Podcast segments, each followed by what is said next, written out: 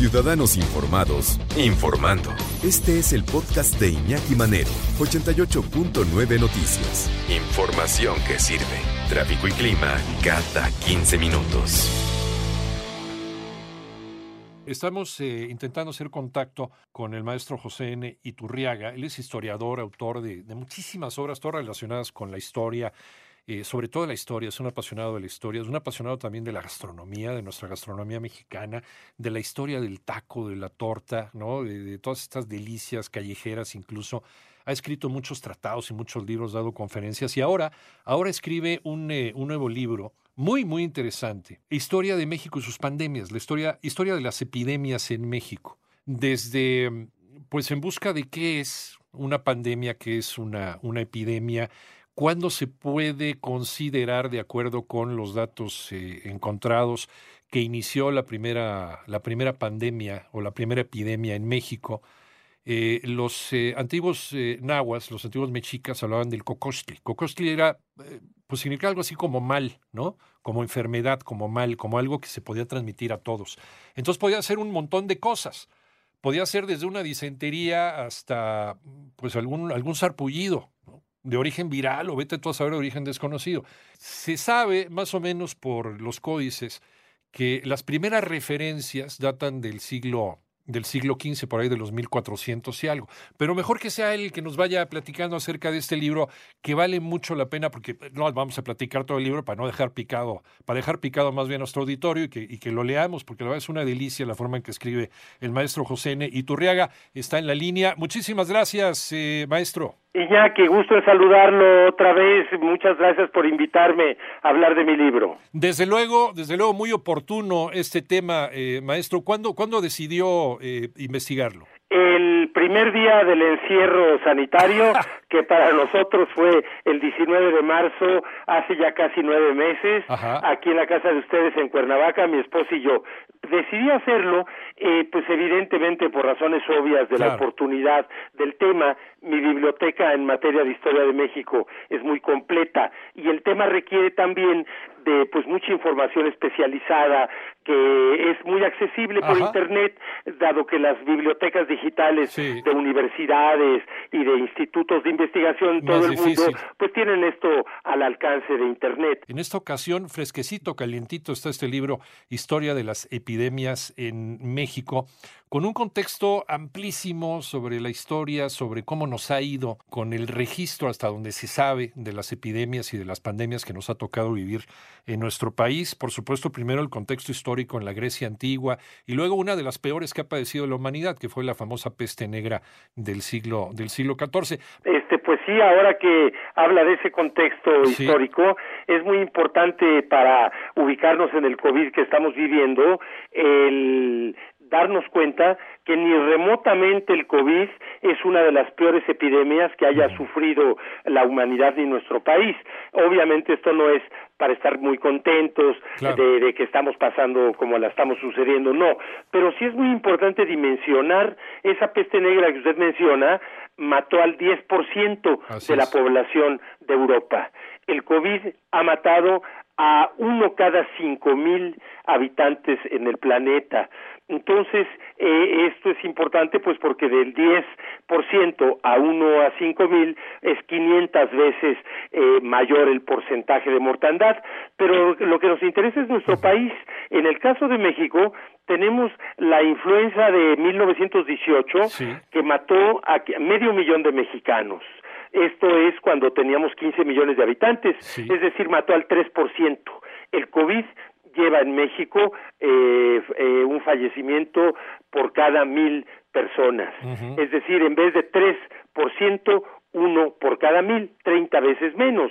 Obviamente las estadísticas muchas veces se manipulan para engañar a la gente. En este caso no es eso, es ubicarnos realmente en la magnitud de lo que estamos viviendo, que no es eh, comparable con lo que se ha vivido en otros siglos, pero que es absolutamente importante el que nos sigamos cuidando. Aquí los métodos estadísticos, pues desde luego en esta época moderna son más, eh, más exactos, a pesar también de, de el falseo de información dependiendo también de, de, la política y dependiendo de las necesidades ¿no? y de las complacencias. Pero, Exacto. pero es, es mucho, más, eh, mucho más sencillo llevar la contabilidad hoy que hace 500 años. ¿no? Por supuesto. Pero, pero, de todas formas eh, se hace un análisis histórico riguroso para ver cómo nos había ido. Probablemente también una de las grandes tragedias recogidas fue la de la, la, la supuesta viruela, ¿no?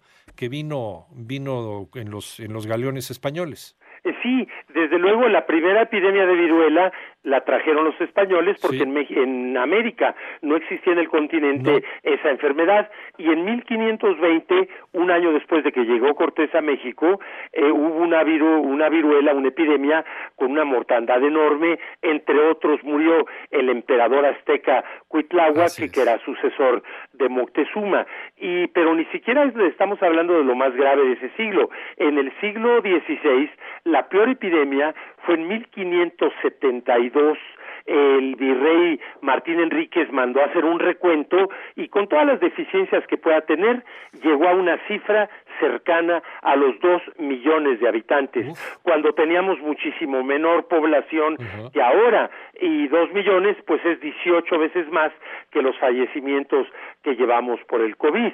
Claro que quien ha tenido una muerte en su familia por el COVID, esa muerte es el 100% de su tragedia familiar.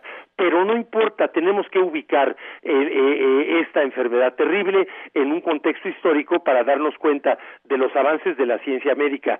Por lo que se refiere al COVID, estoy refiriéndome a la prevención, porque todavía en el COVID no tenemos los resultados en cifras de la vacunación y de las medicinas que ya vendrán muy pronto. Pero hasta ahorita el COVID ha sido menos dramático en mortandad porcentual que en siglos pasados, pues por la prevención. Sí, no existía entonces la prevención. Por ejemplo, la pandemia de 1918, la mal llamada gripe española, pues eh, yo leía algunas crónicas en Ciudad de México, donde también los cadáveres se apilaban en las calles, pero y no había ni siquiera prevención de quedes en su casa. La gente tenía que salir a trabajar y ni modo, ¿no? El que se muriera se murió, ¿no?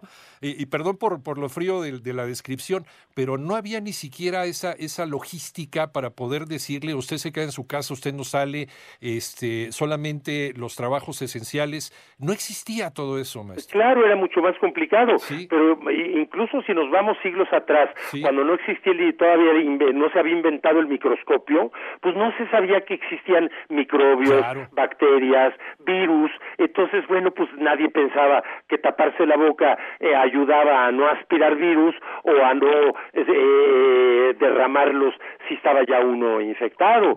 Por supuesto que la prevención es la clave. Y este tema es importantísimo porque estamos viviendo una gran irresponsabilidad a nivel mundial donde una pandemia que ya iba a la baja pues va otra vez a la alza porque ya o nos hartamos del encierro o nos confiamos pero ya la gente está volviendo a salir y es un error gravísimo tenemos que seguir con esos eh, controles de prevención el tapabocas la distancia adecuada preferentemente estar en exteriores cuando hay otras personas.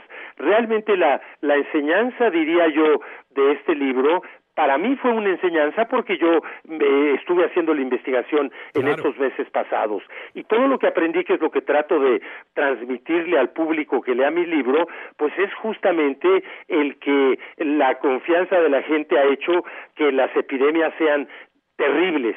Y cuando politizan una epidemia también se complican mucho las cosas porque lejos de que haya una cierta solidaridad para avanzar, bueno, pues más bien hay pasos atrás o cuando se fanatizan las gentes y, hay quien no cree en la vacuna o que incluso hay quien no cree en el COVID, ¿verdad? Lo que es absolutamente ridículo. O cuando hemos visto pues en siglos pasados que se veía a la a las epidemias como un castigo divino por nuestros pecados. Eso no me sorprende leer a Fray Jerónimo de Mendieta del siglo XVI. Sí me sorprendió, en cambio, en marzo del 2020, cuando escuché la homilía de un obispo en su catedral del estado donde es obispo, pues achacando el COVID a pecados, como él lo dijo, a la homosexualidad y a otros pecados. Hágame favor, este, eso sí me sorprendió porque, porque estamos en pleno siglo XXI. Entonces, creo que es importantísimo la historia, no como un ejercicio intelectual, sino para aprender. Maestro José Neiturriaga, Historia de las epidemias en México. Por favor, hay que leerlo para tener ese contexto. Ya de plano, teniendo la información en nuestras manos, si no queremos aprender de la historia, qué necios somos. Gracias, maestro. Un abrazo. Gracias, Iñaki, que esté muy bien. Mientras tú escuchas este podcast, Lysol está ayudando a miles de niños con el programa Contigo, creado para ayudar a prevenir enfermedades respiratorias y romper la cadena de infección con buenos hábitos de higiene y desinfección. Conoce más en lysol.com.mx. Cuida el agua.